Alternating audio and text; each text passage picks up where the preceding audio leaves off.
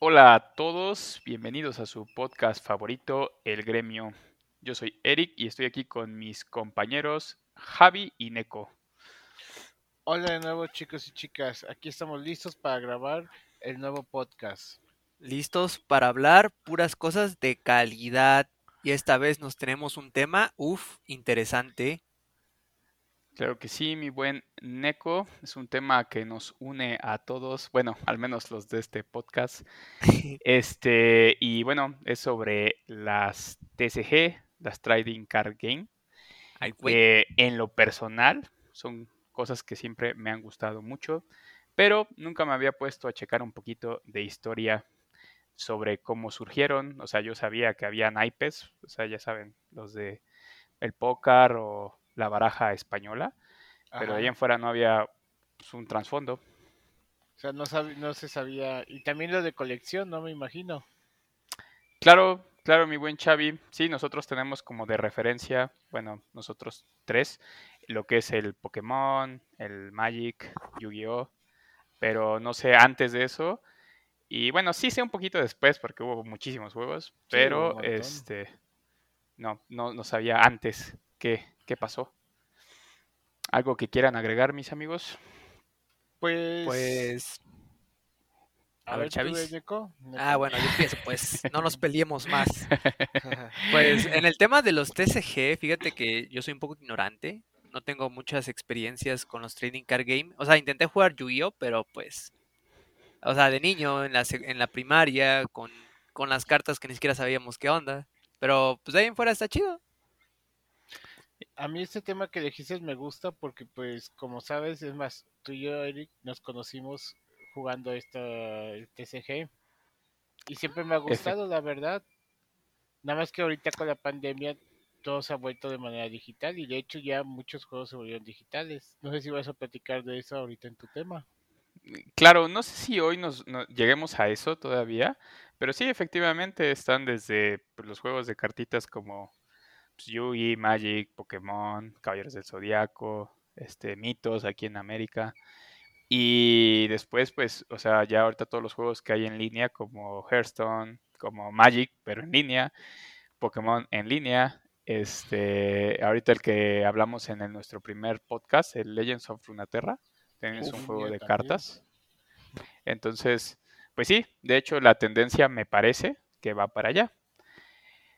Pero sin más preámbulos, eh, voy a dar un poquito de introducción, algo que me puse a leer en Wikipedia sobre la historia de los juegos. Yo no sabía, pero al parecer los juegos de cartas o el primer juego de carta eh, nació en China, justamente después de la invención del papel, que fue por ahí del 900 después de Cristo.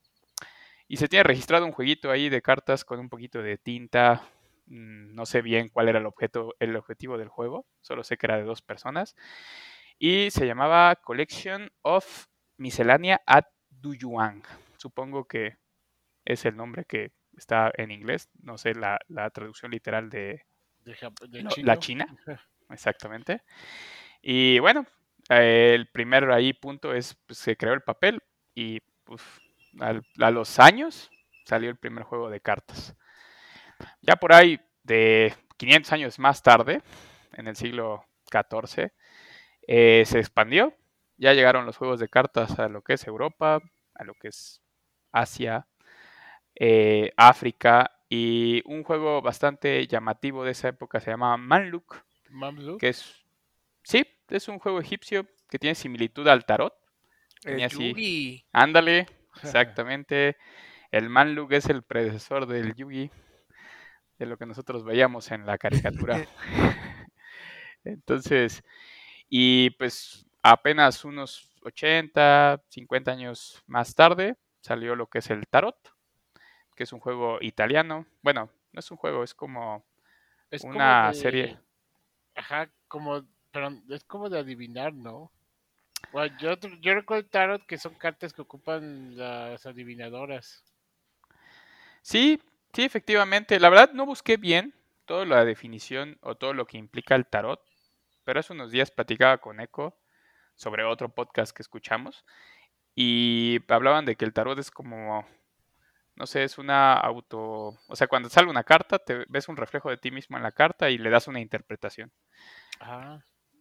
Entonces, este, pues esos fueron los primeros, ahora sí, juegos de cartas, bueno, no juegos, las primeras interpretaciones de cartas que hubo. Y ya en el 1500, o sea, ya todo eso pasó en un siglo, salieron las famosas cartas, este, el póker y pues las barajas españolas. Y ahí pasaron muchos años donde estaban solamente esos juegos y llegamos a los años 1900, o sea, 500, 420 años más tarde. Y salieron unos juegos este, que eran como de, de béisbol. Es muy raro, no eran las cartas que se coleccionaban, que luego salen en las películas esas de, de los años 50. Eran unas cartitas que tenían como una especie de, de incluso maná o costo. De béisbol. sí, de béisbol. A ver, Chavi. de, de Maná, o sea, tenían costo. Sí, yo también, yo, también cuando dices carta de béisbol, y yo creo que Neko pasa mismo, nos imaginamos como de la película, ¿no? Que dice carta de, ah. por ejemplo, Baby Ruth y super Las coleccionables. Y muy, ajá, muy difícil de obtener, o sacaron pocas impresiones o demás, pero yo no me imaginé que algunos estuvieran como para jugar así, o sea, un juego ahora sí de estrategia. Sí, yo creo que en ese tiempo, no sé, o sea, estaban tratando de, de sacar el auge del, del, béisbol o era como el deporte nacional de Estados Unidos. Creo que hasta la fecha sigue siendo el deporte nacional de Estados Unidos. Y una manera como de generar interacción o interés en la gente eran estos jueguitos que se, bueno, que se estaban proyectando, pero realmente no tuvieron mucho éxito. Ahí de hecho encontré ahí unas imágenes y pues estaba, se veía chistoso. La verdad no, entiendo la mecánica, pero se ve chistoso. Y de ahí, bueno, 50 años más tarde, ahora sí, ya son los coleccionables como nosotros los conocemos. Bueno, no, pues, los conocemos de las películas. Esas, ahora sí lo que decía el Chavi del Baby Root. Sí. De las cartas esas legendarias y carísimas que creo que hasta la fecha eh, por las pocas impresiones pues, deben ser muy costosas. Pero como tal, no había ningún juego así de interacción. O sea, solamente eran colecciones o eran para adivinanza. O sea, eh, no había una, un juego de interacción de dos personas más que lo que es el póker. Pero estaba muy limitado porque si ven el póker, Xavi. Sí, bueno, te rompo tantito ahí. Lo que me ahorita me hiciste recordar eso de que nada más coincidentes dos personas, o sea, realmente era, era, que tú coleccionaras, como decirse, las tarjetas como eh, si fuera tu álbum y la interacción con otra persona era nada más el intercambio, ¿no? Así, trading card. Ándale. Me, recuerda mucho a los álbumes de Panini, de Dragon Ball y de esos que tú comprabas y pegabas tus estampitas e ibas con tu amigo y decías, oye, no tengo por ejemplo, no tengo a Goku así Super Saiyan, cámbiamelo y ya el otro, pues quiero de esos cuatro que me hacen falta y ya si es el cambio. Ándale, chavita, ¿te acuerdas también de los famosos tazos aquí en México? Ah, también los tazos, como los famosos tazos. Yo sé que Neko no, porque Neko es joven. No, hombre. sí, conoció los tazos, o sea, lo, lo, ves jovencito y todo, pero pues ya, sí le tocó. Los buenos tazos en la primaria, el contrabando. Ándale. Y aparte, bueno, ese sí tenía un juego de interacción, ¿no? Que era darse los putazos ahí para, para voltearlos, creo, ¿no? Oye, todo esto, ¿salió alguna caricatura sobre los tazos? O sea, en sí con el título Tazos en México, ¿no, verdad? No, era ellos de, de, temas este, famosos sacaban ahí su, su, serie de tazos. Y, y, acuérdense que había tazos, o sea, había niveles de tazos, estaba el Master y eso, que había unos bien chonchos que, pues, esos eran los que destrozaban. ¿Neta? Sí, pero eso salió después, ¿no? Porque sí, a mí, nada más eran, todos igual. Todos eran así como que de misma forma y todo. ya después metieron los Shiny. Después, después metieron los que se veían como tridimensional según que era de, los Looney Tunes, no sé si se acuerdan que lo movías y ya se veía así. Ándale, ándale. Y ya después empezó a decir el Master Taz y venían tazos y chonchote y todo. De hecho, yo me acuerdo que en ese tiempo también era cuando estaban las promociones de que este, daban cupones para, por ejemplo, compras unos chetos y venía el cupón para otros chetos gratis, ¿no? Digamos, por ejemplo. Ajá. Entonces, antes lo que hacían es que las bolsas venían marcadas. Eso yo me acuerdo que un amigo en la, secundaria o primaria, no me acuerdo cuál era eso, Me dice, me dice, mira, todos los chetos que traen esta, me acuerdo mucho, traen chetos gratis, traen aquí una patita en esta parte de la bolsa y digo, ya, mira, mira, mira, este, este viene, y mira, ya agarra y saca y dice, ah, decir, no manches, chetos infinitos. Y pues obviamente aproveché hasta que me harté de los No tenía la más remota idea, yo. tampoco, ¿eh? Venía con una marquita como de patita o manchita así. Yo me acuerdo y me enseñó mi, mi amigo, me acuerdo que vi aquí viene y yo, oh, ¿Sabes lo que has descubierto? Así, en ese, en ese tiempo has descubierto oro aquí. Yo me acuerdo que un tiempo me envicié tanto queriendo tazos y como creo que lo más barato eran los chetos. Este, cuando ahorraba mi semana y me compraba, no sé, 10. ¿Cuánto valían los, los chetos? Eh? ¿Valía como que dos pesos? ¿Un peso? Dos pesos, dos cincuenta. Sí. Y, pues, compraba así un chingo de chetos y ni me los comía. O sea, me comía una bolsita, ¿no? Pero lo demás lo echaba en una bolsa y nada más quería los tazos. Entonces, fue una buena mercadotecnia en ese tiempo. Y bueno, es en referencia igual a, lo mismo de, los coleccionables.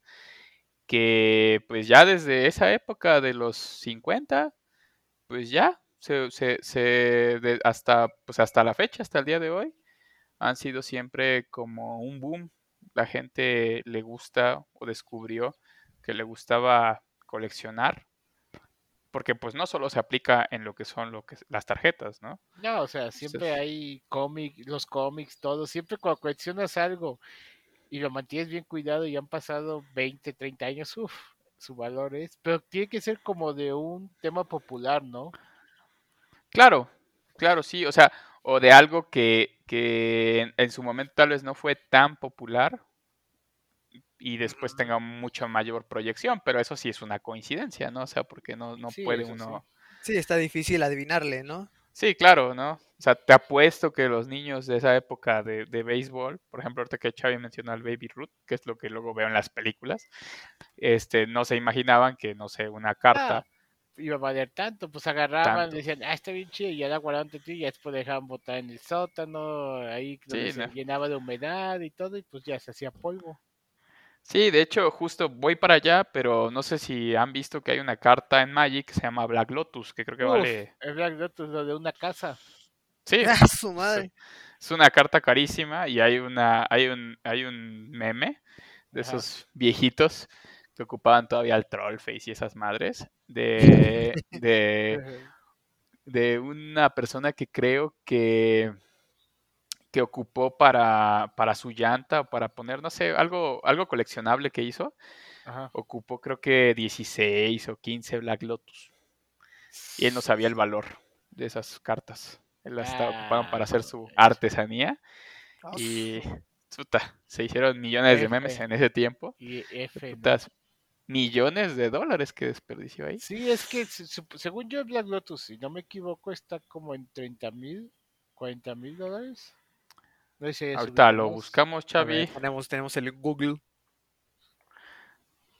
A ver, a ver. Black Lotus. Magic. Es la carta más cara, según yo, de, de, de Magic. Sí, vale 409.944 dólares. 400. Sí. 400, ajá, 9.944.41 dólares. Oye, bueno, ¿y al menos la carta es jugable? No, me parece que es un tema más que nada con la impresión, la cantidad de impresiones y el arte. Creo que la carta es este, más que nada el arte de la colección, pero creo que se jugaba, se puede jugar en es que en Magic, según según yo recuerdo, hay varios modos y hay un modo donde juegas todas. Ajá, clásico se podría decir, ¿no? Ajá, creo que no sé si se llama clásico, pero se podría decir así. Sí, porque eh, tengo entendido que el Magic se divide lo que es en bloque, que vas jugando por año, y lo que es ya, pues que puedes meter todas, como en Hearthstone sería el Wild, ¿no? El salvaje, ¿no? El Wild. Wild. Y pues sí, justamente eh, seguimos con con el crecimiento de estos juegos y por ahí de los años 80, 80 y tantos, pues la gente empezó a, o sea, la gente alternativa que antes era una minoría, ven que Antes e, eso era raro, los que jugaban Calabozos y Dragones. Sí, era, era muy extraño, era... Sí, los que leían hasta mal visto, ¿no? Sí. sí, porque en esa época era más como deporte, béisbol, básquetbol. Ándale, ándale, los que era los que eran relevantes o famosos en la escuela y eso pues eran los deportistas o los que echaban desmadre, ya saben, el clásico estereotipo de película de los 90.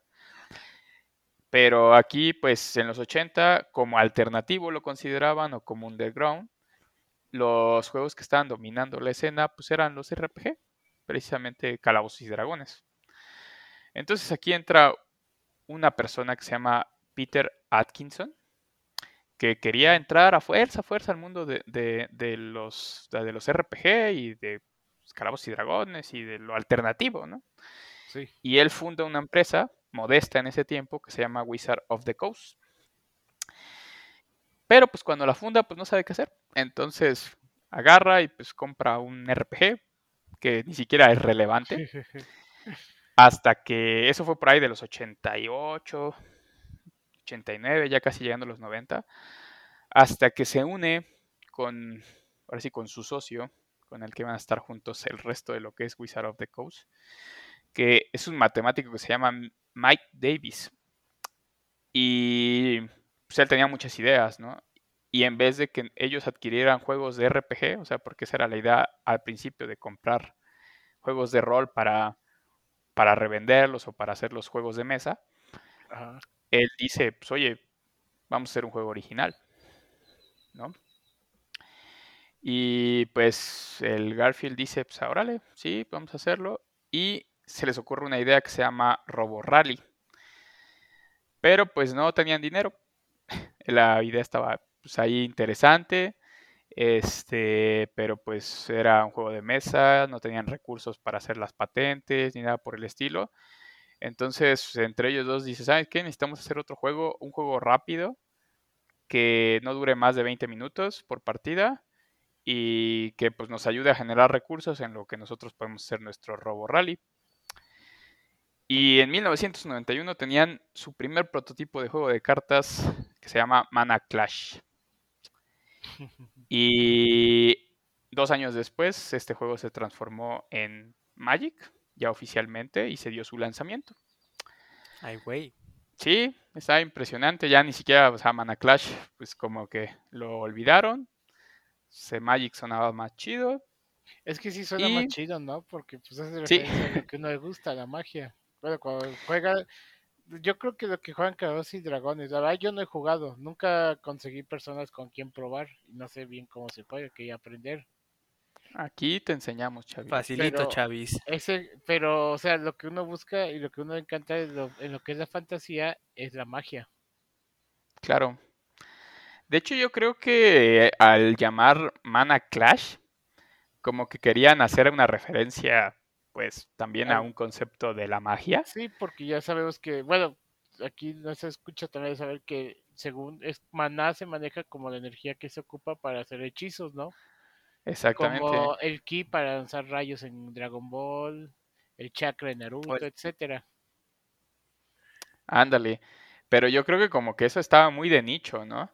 Y han de haber dicho, si queremos que más gente lo juegue, tenemos que, pues, o sea, sí algo como pues, que, que, la, que todos lo conozcan, que se sientan identificados los que juegan calabozos, pero pues que también otra persona pueda llegar y, y, pues, quererlo jugar, ¿no? Entonces ahí salió el nombre de, de, Magic. Creo que es Magic de Gathering, ¿no? Ah, creo que sí. Sí, sí, Magic de Gathering. Entonces, este, pues ese jueguito de Magic de Gathering era el que le iba a dar el, dinerito para hacer su juego, el, el, de Robo Rally. Y pues sacaron una humilde, un humilde lote de primera edición con 2.600.000 cartas. Y pues se acabó en putiza, se acabó muy rápido. Tanto que, o sea, ellos no esperaban que se vendieran todas las unidades así de rápido, que ya tenían preparada una beta del juego que se llamaba, o sea, bueno, ni siquiera tenía nombre, la sacaron porque como se acabó lo de la primera edición, sacan su beta que son 7.3 millones de cartas y se acaban también muy rápido y luego sacan 35 millones de cartas de ilimitadas y se acabó.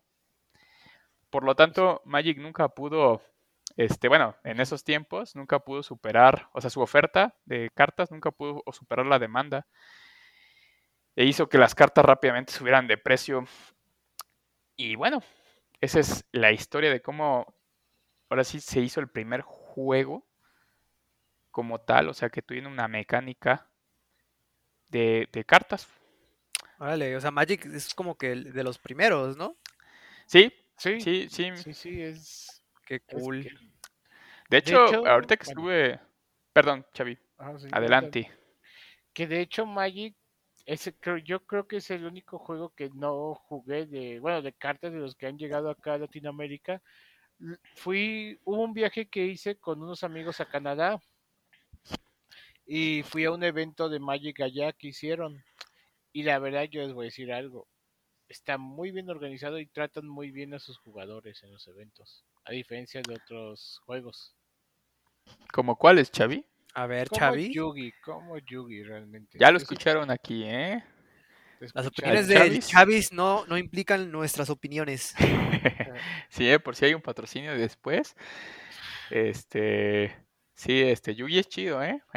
no, pero sí, sí entiendo lo que dice el Chavi. O sea, hemos ido, bueno, yo he ido a, varios eventos, tanto de Yugi como de Pokémon, como de mitos y leyendas. Y no, creo que las peores experiencias las he tenido en los de Yugi. O sea, tal vez porque he ido a más, ¿no? Y eso me da un mayor margen de, de decir, o sea, de, que me pasen cosas malas, ¿no? Pero sí, no, no, no me gusta. ¿Y tú en el, el, de, el de Magic, Xavi, qué tal? En Magic de verdad me gustó, llegué, o sea, es ordenado. Las personas que me tocaron al menos ahí fueron amables. Eso sí, eso no afecta, bueno, no depende del juego, pero este, está bien organizado y realmente lo que, o sea, los premios dan muy buenos premios, dan muy buenas cosas. Y lo que también me asombra, o sea, y que realmente yo creo que se aprecia ahí, es que dan premios en efectivo. O sea, el premio en efectivo, tú dices, yo agarro, invierto en este juego y me vuelvo bueno, practico. ¿Cuál va a ser mi premio? Mi premio va a ser que voy a poder ganar dinero y que voy a recuperar lo que gasté en el juego por si quiero seguir comprando o inclusive puedo ganar más. Y es algo que maneja desde hace años el Magic y da en dólares. Algo que pues tal vez no oiga mal, pero en juegos como en el Yugi, en el Yugi te dan producto. Te dan mat y eso, pero para recuperar eso tú tienes que andar vendiendo el mat, vendiendo las cartas y demás. Y luego no te las compran a buen precio, la verdad. Claro, es, que... Ajá. O sea, como negocio, si lo vemos así, o sea, como tú acabas de decir, ¿no? O sea, yo creo que salió un poco de control el tema de las cartas, porque yo no me imagino que las personas al, hacer sus sobres y cosas así, en un principio, ahora sí, ¿no? Ahora, sí lo creo, ¿no? Pero antes, que pues iban a pensar que las cartas costaran tan caras y que iba a definir luego metajuegos y que, o sea, que iba a ser metas carísimos y que se iba a necesitar mucho dinero para jugar, o sea, no creo que en un principio se pensara de esa manera, pero pues ahora en estas épocas yo creo que sí. Y pues como dice buen Xavi, si tú hiciste una inversión de, no sé, en pesos mexicanos, 10 mil pesos, este, pues y vas a varios eventos y pues, ganas de mil en mil pesos, pues no, no, no va a rendir. Sí, no, porque aparte implicas los gastos de viaje, el hospedaje, las comidas. Exactamente, o sea, pues no, ahora que si tú vendes, si tú dedicas a lo que el famoso apodo carpetero, ahí sí, y pero es más, es este, ser carpetero es pesado porque tienes que estar buscando quienes venden las cartas, pero venden a un precio bajo para que tú las revendas. Así se puede decir que es el coyote. Claro. De hecho, bueno, pues durante muchos años de eso, de eso viví. De, me gustaba mucho lo que es vender cartitas. Y, o sea, me gustaban mucho los juegos en general. Yo también, como dice el Chavi, yo no pude jugar Magic. Mi primer acercamiento al Magic fue en justo cuando empecé a jugar Yugi. Porque me acuerdo que en un cumpleaños que estaba bien morrito, en las tiendas que había de Jalapa, creo que nada más había un lugar donde vendían cartas. Que era Amalgam. Un lugar en una placita que tenemos allá. ¿Sí era Amalgam? No. No, no, porque Amalgam él estaba ahí por lo que... En Ávila Camacho, ¿no? Es en Ávila Camacho, No, Chavi, ¿te acuerdas de la tienda esta que estaba en la Plaza Ánimas? Este... Que vendían sí me acuerdo, no me acuerdo, cosas así. No me acuerdo el nombre, pero sí me acuerdo cuál dices. Que también estaba en el centro, su sucursal. Ándale, la otra sucursal, exactamente. Bueno, yo llegué ahí, este, y pues yo ya veía la serie de Yugi y pues estaba contento, quería ir a comprar ahí unas cartitas de Yugi. Y este, acaba de salir el deck de Joy, del dragón de los ojos rojos.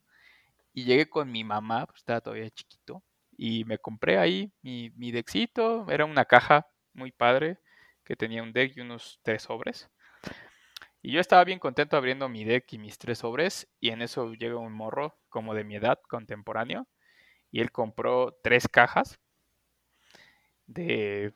En ese momento era Labyrinth of Nightmare. Y pues no manches, tenía un buen de varo porque pues yo tenía 500 pesos y me alcanzó para eso, ¿no? Él se compró tres cajas de 36 sobres que en ese tiempo todavía existían.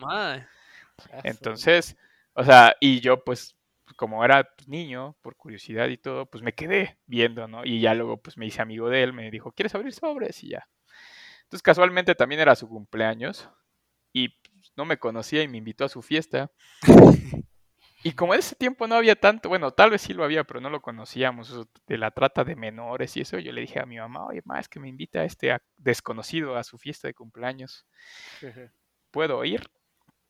Y pues ya, me dice, sí, vete, vete, este, bueno, me llevó, no, no me dijo vete con él, me llevó a la fiesta y pues ahí en ese momento todos sus amigos jugaban Magic y pues, yo y él éramos los únicos que jugaban, bueno, él también jugaba Magic.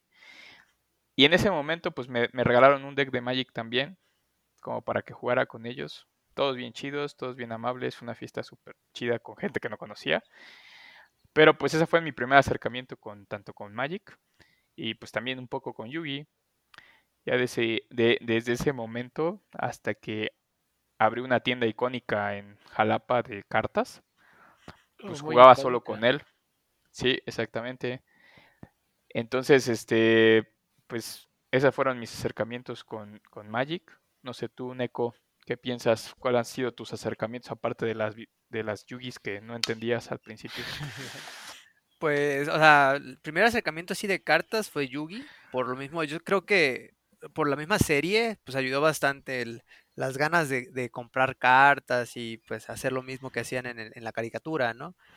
Pero nunca, nunca tuve ese, pues esos amigos que jugaran Yugi, nada más pues, compraba yo las cartas, se veían bonitas, quería jugar, iba con mis primos, pero pues no ni les gustaban. Entonces fue como que, ah, pues bueno, yo no, yo no conocía que había tiendas en ese entonces, pues yo era muy de casa, ¿no? Claro. Y pues ya lo dejé pasar, fue hasta que pues llegué a tu local, que ya ves que jugaban Yugi y toda la onda, pero pues ya no me llamaba tanto la atención porque eh, ya ves que hay muchos efectos y toda la onda. ¿Qué pasó, mi buen Chavis? Ah, pues yo quería platicar, sí, yo te entiendo porque a mí también me llamó la atención. Yo creo que lo que me enamoró como a muchos fue la caricatura, ¿no? Que se veía muy padre y todo. Ibas y comprabas tu deck y todo y querías jugar, pero me pasó como a ti, no conocía y ya pero hubo un momento que fui a, me acuerdo que fui a Comercial Mexicana con mis papás y vi que este ahí estaba un local y fui a preguntar y el señor era muy amable y así muy buena onda. Y eh, fue el que me decía, aquí voy a empezar a hacer torneos y eso, me acuerdo, y así fue como ah, ya empecé. De hecho, así fue, yo me hice amigo de Eric y de otros que todavía tengo su amistad y los aprecio mucho. Fue así que fueron llegar a la tienda, jugaba y les explicaba y todo. Pues fíjate que que es, es, eso, yo creo que, que, lo que le pasó a Neko, pues les pasó a, muchos, ¿no? Yo la verdad sí tuve suerte de que pues este chavo que, que conocí ese día, este, pues, pues ya de ahí nos íbamos también a, mi casa a jugar PlayStation. Ven que había un juego de, de, de, de Yugi que no, sé, no tiene nada que ver. Ajá, de, algo de memorias perdidas o algo así. Sí, algo así, ¿no? Que estaba bien roto, que se fusionaban todos. Y Está bien raro el juego te obligaban a tomar un camino, porque si tomabas el otro camino, te ponían a un vato que tenía ya el, bajado los dragones de 3000 y así te, con tu carta inicial. No lo jugué, pero lo vi y dije, nah, ¿esa qué? Estaba muy bueno, pero es que dentro de la historia, pues te dan como que tu deck, ¿no? Tú vas eligiendo eh, qué cosas quieres. Ah, era algo de las rosas, ¿no? No, eso fue después. Ah, ese, el fue, ah, ese fue de otro. Sí, sí, sí. Y ya pues te dice, pues ¿quieres ir acá o quieres ir acá? Si le dabas el, por ejemplo, el de izquierda, pues te enfrentabas al malo en ese entonces, pero pues, su deck roto, con su campo roto, bajaba sus dragones de 3000 al, al turno 2 casi casi. Y pues tú tenías las cartas iniciales, que era pues, el castor, el pingüino, cosas así, ¿no? Ahora sí que el poder del guion te regresaba un paso atrás. Hubo una vez que pues, ya después de pasarnos el juego varias veces, pues guardábamos este, ya ves que había como intercambio de cartas. Ajá. Entonces intercambiamos cartas rotas para poder vencerlo al inicio de, y pues sí, estaba, estaba chido, o sea, no cambié realmente nada, pero estaba bastante interesante. Sí, aparte que cuando acababas el juego y lo podías reiniciar otra vez, tenías luego todo tu set, ¿no? Sí, sí. Sí. Entonces. Al principio yo y mi primo creíamos, ya ves que podías meter como el código de la carta, ¿no? Ajá. Entonces yo dije, no manches, pues compramos cartas y las metemos al, al plane para que tengamos cartas rotas. Pero no, creo que nada más, nada, solamente te daba la, o sea, la especificación de la carta dentro del juego y ya, todo lo que hacía. ¿A poco? Te la daba. Yo me acuerdo que sí te la daba. No, no te la daba, neta. Pues si te la daba, nosotros nunca nos dimos cuenta porque metíamos así, a ver, checa si la tienes y no la teníamos. Y si te la da, pues nosotros mensos no vimos. Fíjate que muchos años después entendí que el amigo con el que conocí ese día era, pues tenía algo de dinero, ¿no? No me había fijado cuando fui a su casa y estaba enorme su casa. O cuando, por ejemplo, yo ese juego lo tenía en pirata en mi Play 1. Y él, pues lo tenía en original y tenía las cartas que venían en ese juego, ¿no? Y dije, mm, ahora, luego después, unos años después, dije, ah, pues creo que mi amigo tenía algo de dinero. Un poquito. Ya, ya, yo, yo también fue igual que el Chavis después. O sea, a mí me pasó diferente porque mi hermano, que es más chico que yo, iba en la primaria. Yo creo que estaba, estaba yo en primero de secundaria o algo así.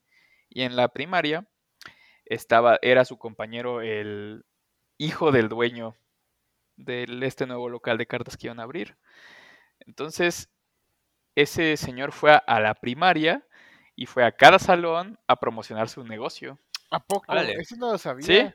Ajá, y de hecho fue que mi hermano me dijo, o sea, llegó a la casa bien emocionado porque nosotros jugábamos Yugi en la casa, ¿no? Y me decía, no manches, es que fue un señor y, este, y, dice que va a abrir una, una tienda el sábado, es una inauguración y que que va a ser así, así, que se va a poder jugar ahí. yo, ah, no manches, qué chido. Y ya nos pusimos, según ese día, este, a, armar nuestros éxitos. Y ya llegamos al torneo de inauguración. Es por eso que conocí el, el, el Jack, ya lo puedo decir. Sí, el buen Jack. El Jack aquí en Jalapa. Y pues sí, ya conocí un montón de gente que me he llevado chido, me he llevado mal, me he llevado más o menos, me he llevado muy bien. O sea, pero no, o sea, ¿cómo decirlo? Las cartas pues sí me cambiaron mucho la vida y pues tengo muchas de mis relaciones interpersonales actuales han sido gracias a ellas. Es por eso que también escogí este tema. Ah, veo. No, la verdad sí, las cartas, o sea, ya después de, de agarrarle la onda, porque pues no, nunca jugué bien Yugi, fue como que lo, lo dejé morir, así de, ajá, fue como que no, pues tienen muchos efectos a la, hora que yo descubrí así, bueno, mi pasión por las cartas en sí, pues fue cuando creo que estaban eh, eh, los péndulos y tenías que hacer no sé qué cosas. Pero ya se había complicado el juego, ¿no? Sí, o sea, yo me quedé en mi época de que pues bajabas como tantas cartas, había la fusión, no había especiales, eh, estaba como que bastante básico. Y ya después de que veía cómo jugaban las otras personas en el local, dije, ay, bueno, está complicado y ya como que nunca me interesó. Tal vez, ah, y eso y porque pues, realmente no tenía como que dinero para ir comprando cartas, ¿no? Claro. no, es que también sí, bueno, en ese aspecto, aquí ese precio de las cartas subió demasiado. O sea, cuando empezamos a jugar, yo recuerdo, Eric y yo, las cartas, se, eh, es que el problema yo creo de los precios se dio a partir de cómo manejaban las cajas de Yugi, porque originalmente las cajas de Yugi traían solo dos secretas. Entonces, o te salía una o te salía la otra. Y pues ya las secretas valían a lo mucho 300 pesos, ¿te acuerdas, Eric? Sí. Cuando llegaban los enviados del caos y eso eran 300, 350, sí, ya. Pero desde que Konami decide aquí de, de lo que es este, bueno, Europa, Norteamérica, decidió que por caja salen, eh, que la caja tiene opción que te puede salir dos secretas de 9 o de 10, pues la opción de que te salga la carta cara que se juega, que es staple, que, que significa que se juega en casi todos los decks, estaba muy difícil y por eso subieron de precio. Sí, imagínate, solo hablando en porcentajes, antes era un 50-50, o sea, te comprabas una caja o abrían una caja entre varios amigos y había 50% de probabilidades de que te saliera una la carta que buscas, ¿no? Sí, y ahí Pero ya después eres 10%, ¿no? Entonces, dices, no, pues... 10 cajas, o sea... es un montón Y de hecho, ahorita una carta Staple, así te sale en, ¿qué será? En 1800, 1500 y luego necesitas tres copias. Sí, son, ¿qué serían? Como 100 dólares, ¿no? Ajá, como 100 dólares. Y este, de hecho, aquí, y, eh, o sea, lo que es países, así se llama el primer mundistas como Norteamérica o Europa, no les pesa tanto, ¿no? Son países que tienen que, por ejemplo, digamos, un chavo, ¿no? Un chavo que trabaje en un McDonald's y gane 8, 9 dólares la hora y trabaje 8 horas diarias, esos 64 dólares en una semana, pues digamos que ahorra y se compra una carta de esas. Pero aquí que el salario mínimo son creo que de 60, ¿no? No, ya, ya subió, Chavi. Ya subió, ya subió, pero sí. Bueno, digamos que a la quincena ganas dos mil pesos, pues te, llevas 15 días para, para comprar una de esas cartas y ni siquiera comes, no pagas luz, o sea, dices, no, no se puede. Sí, tendrías que decidir entre comer y este... El cartón. Y el cartón. Entonces, sí, este... Sí, sí era... Eh, aquí en, en, en Latinoamérica, nosotros estamos en México, es complicado este, tomar a veces esas decisiones, ¿no? Y pues sí, yo considero que de hecho el juego es un poco, o sea, no, no, no, no cualquiera eh, puede jugarlo, ¿no? Por temas económicos, como bien lo dices tú, o sea, no es un juego abierto, ¿no? Sí, o sea, no es un, es un juego que realmente cualquiera pueda jugar por la economía. y de hecho, yo busqué alternativas online, pero como no hay un juego, bueno, no sé si ya hay ahorita, pero cuando empecé como que dije, bueno, pues lo voy a intentar, pues todos juegan aquí, se ve que está interesante. Intenté buscar como un, un, un Yugi online y lo más cercano fue creo que el, el, Duel Links, que no tenía nada que ver con el, con el Yugi normal. Y ya fue de que no, pues si no puedo jugar online para practicar y ver más o menos qué es lo que, o cómo me acomodo para el juego, para también no comprarlo ciego, pues ya mejor no. Ya fue donde conocí Pokémon. Pokémon sí fue bastante, eh, ¿cómo se dice? Bastante... ¿Diferente en ese aspecto?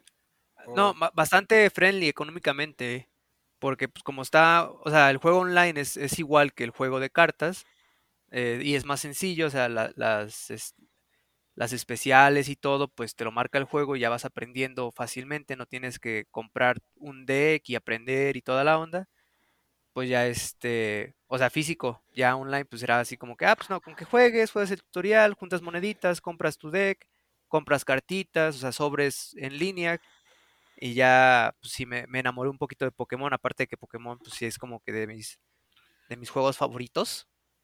Creo que de la mayoría pues de, de, de muchas son, ahora sí, Pokémon es Pokémon, no hay otra forma de decirlo. Sí, sí, sí.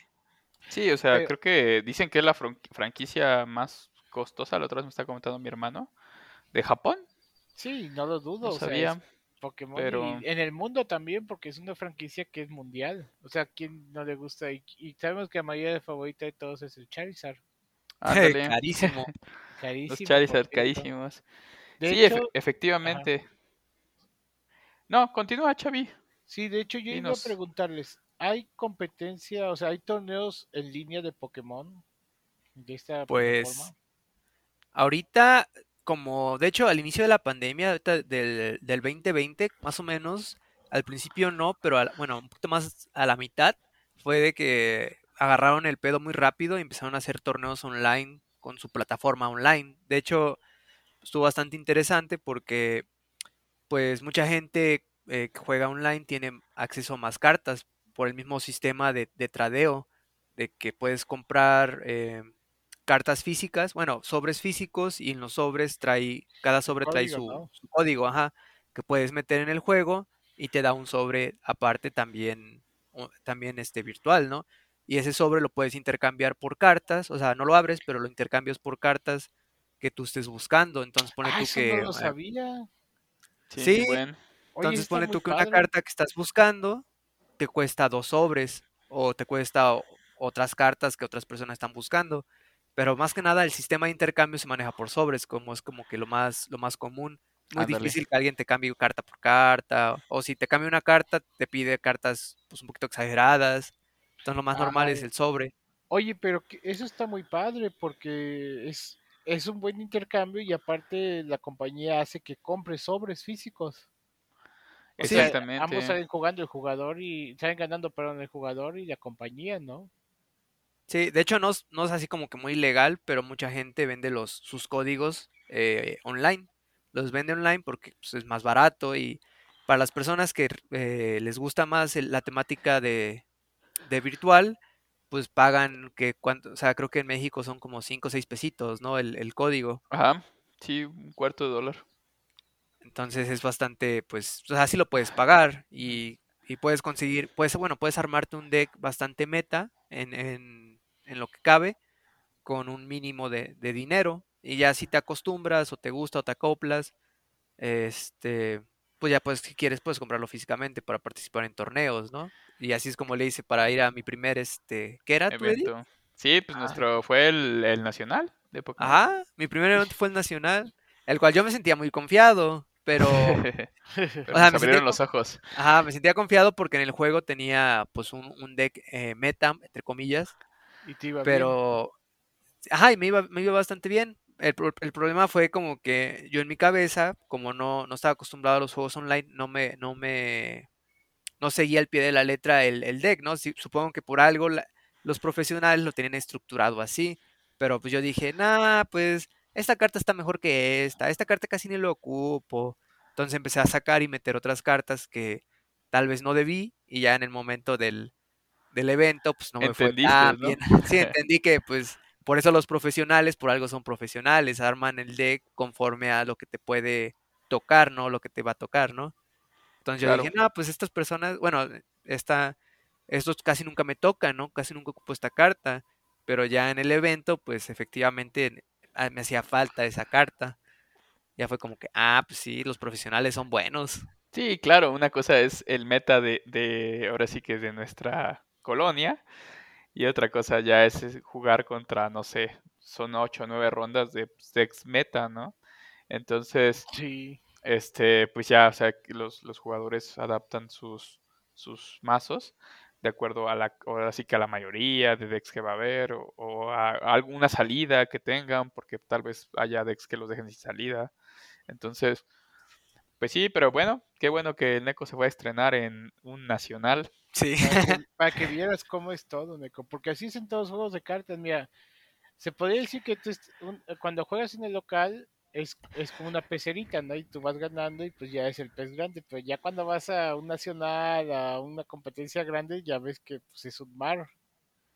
Sí, la verdad estuvo bastante bonito, como, pues así, esos tipos de eventos nunca me había tocado, pues había, mucha gente con sus carpetas, con sus cartitas, intercambiando, y pues yo lo había visto tal vez en, en, caricaturas, en animes de, gente que va a eventos así y pues intercambia. Yo no manches, se ve bien bonito. Y el único, el único cosa que no me gustó, o sea, al final de todos modos no gané nada, ¿no? Pero las cosas que regalaban como premios eran pues cajas que ya iban a rotar dentro de un mes más o menos. Entonces fue como que... Pero eso pasa, perdón, porque jugamos en México.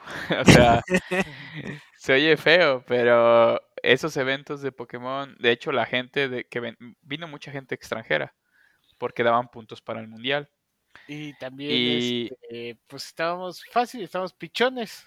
No, no, no, pero a lo que a lo que creo que quiere decir Neko es que este y lo se quejaban también la gente norteamericana, los canadienses o eso, era de que o sea, pues, el evento tiene un, tipo de premios para ese evento asignados. Pero los mexicanos estaban dando eh, este, premios que eran viejos. Ah, los que ya tienen ahí en stock de años, yo creo. Ajá, de que no servían. Entonces, por ejemplo, había chavitos que jugaban, pues ya sabes, los, como, no sé qué eran, como de tickets o algo así. Ajá. Y pues, o sea, se iban bien disconformes porque decían, no manches, es que pues me dieron este, pues, no sé, esta cosa que ya, ya rotó, o sea, ya, ya ni sirve. Ni sirve. Las tienditas nada más estaban aprovechando ahí para deshacerse de todo lo que no. Sí, eso, eso no está chido porque ahí friegas el juego, porque obviamente te quejas y estas quejas, quieras o no, llegan a lo que es más arriba de la compañía. La compañía dice, oye, lo que tengo organizado es allá de Pokémon, están haciendo esto, el otro. Pues mejor ya no les doy nada. Que de hecho creo que algo así pasó, ¿no? Porque ya no hay nacional aquí de Pokémon. No sé si después afectó la pandemia, porque nosotros jugamos en el 2018. Yo vi una queja porque yo estaba en un grupo, bueno, estoy en un grupo de, Pokémon de TCG de México y vi que algo decían que solo había, iba a haber aquí regionales y que estaban allá en el norte. O sea que Ándale. Ah, y Cancún. Nacional no. Ajá, ah, en Cancún ya no iba a haber nacional. Yo creo que en parte afectó eso, porque siempre afecta el mal manejo, siempre es... Sí, no, es que siempre, bueno, eh, no me gusta pensar en eso, pero aquí en, la, en Latinoamérica siempre es un poco de corrupción. Y creo que eso fue, o sea, les han de haber dado un dinero asignado para este evento. Y agarraron pues, de ellos... para ellos y quisieron bajar el dinero. O los premios se los quedaron y iban premios. Exacto. Pues como, como los premios eran de, de, ahora sí que de esa temporada. O sea, pues han de haber quedado como stock ahí para su merca. Y pues dar cosas pues viejas lo cual pues no estuvo chido y pues como dice el buen Javi, pues sí dieron de baja el evento nacional aquí en, en México. O sea, no ven como, es que tienen, bueno, yo tal vez oiga mal, pero tienen la vista corta aquí en México. No ven que si hacen eso, friegan su gallina de oro. Era mejor que dieran los premios y todo, y conforme pasa el tiempo van creciendo más.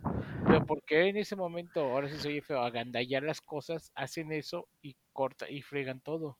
Y o sea, se disparan en el pie. Se disparan, se disparan en el pie solo porque hace la fuerza eso. Sí, es que la mentalidad de, del, del, mexicano, desafortunadamente, es muy a corto plazo. Entonces, es como por lo que me va a tocar ahorita, hoy, ¿no? No lo que puede ser el día de mañana, ¿no? Y eso pasa en los eventos. También pasó en algunos eventos de Yugi, eh, no sé en Magic, en México, cómo esté la organización de eventos. Eso sí, no sabría decirte. Lo que sí he visto es que sí hay, sí hay los premios en dólares y todo. Eso, pero realmente ahí sí desconozco cómo está.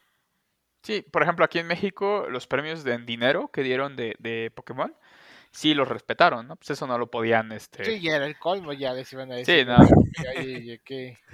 Te dan un cheque ahí ya preimpreso de tantos dólares y te dan la mitad, pues no mames, dirían. Sí, ahí sí no, no, no podían evitarlo, ¿no? Y también en, en Pokémon el costo de, de los premios, perdón, el, los premios sí son en, en, dinero, por así, en dinero real. Entonces, este, pues sí, en ese aspecto, pues sí estuvo chido, pero lo malo fue pues todo lo que hicieron por detrás, ¿no? Todos los productos que, que se quedaron y todos los productos que terminaron dando. Yo, por ejemplo, yo no quise entrar a ningún evento alterno. El Neko sí, entró. Sí, pero pues yo más por la pues. emoción. Sí, sí. Fue pues mi primera vez en un evento, realmente quería jugar, o sea, yo quería jugar este, pues mi deck. Sí, sí, sí. Sí, normal, sí definitivamente. Pero bueno, muchachos, ¿algo más que quieran agregar por el momento? ¿Será que en algún otro podcast podamos platicar de lo que son los, los juegos de cartas digitales, Eric? Sí, mi buen Xavi. De hecho, pues yo también quería como... Ahorita ya tomamos un poquito de Pokémon, un poquito de... Sí, nos estiramos un poco más. Sí, pero, quería como ir por secciones. O sea, tal vez en un futuro hablar. Ahorita está, estamos en Magic, se podría decir. Pero pues llegar a ese antes del, del inicio del milenio. En 1999, 98, donde salieron juegos más fuertes de cartas. Y, y físicos. y físicos, exactamente. Y ya posteriormente como bien dice Xavi, ya lo que fue el cambio de, ahora sí, a, a consola, bueno, más que consola, a computadora. A, digital, podemos decir, ¿no? Exactamente, a digital. Y hay muchos juegos famosos que se pasaron a digital. Y hay muchos juegos famosos que no sé qué están esperando para pasarse a digital. pero sí lo podemos platicar después. Sí, Yugi, guiño, guiño. Guiño, guiño. Pero sí, ¿qué te parece otro podcast nos platica sobre eso? Y tú que conoces más del tema. Claro que sí, mi buen Javi. interesante, interesante. Pues sí, muchachos, esto sería todo por este podcast. No lo queremos alargar para que, para que mínimo lo escuchen. Eh, ah, perdón, para que lo disfruten. guiño, guiño. guiño, guiño. Y pues nos vemos en nuestro siguiente capítulo. Ahora vamos a regresar con nuestro amigo el Neko y seguir hablando de historias. De historias. Uf, para el otro martes, a ver, no sé, no sé de qué podría continuar. ¿Será Freyjord? Ándale, pues. Ahora sí lo que tú digas, mi buen Neko. lo que tú elijas, mi buen Neko. Será interesante. Freyjord está bien interesante. Mm. Para conocer historia de Ash, de este Treindamer, de Lisandra ahorita que en el juego de cartas está popular. Está bien dura. Así. Ah, Che, Lisandra. Es que bueno, yo como juego agro, Lisandra es como control. Ah, control anti-agro. Ajá, si logra controlar la mesa y llegamos al juego tardío, pues ya mis cartitas bajas no le hacen nada, le hacen cosquillas. Son hormiguitas. Pues, sí, pero está bastante chido. Muy pues bueno, mis amigos. Entonces, nos vemos la próxima semana, chicos. Espero que hayan disfrutado el podcast de que les traemos y seguiremos hablando de varios temas. Si quieren algún tema en especial de cómics, de lore o de cartas, o de cartas ya sea en digital o en física del TCG o OSG, escríbanos chicos y nosotros en los comentarios veremos y comentaremos de eso, puesto que este podcast es para ustedes. Como bien dijo el Xavi, les agradecemos mucho y espero que tengan un excelente día. Así es. Hasta luego, chicos. Bye. Bye, bye.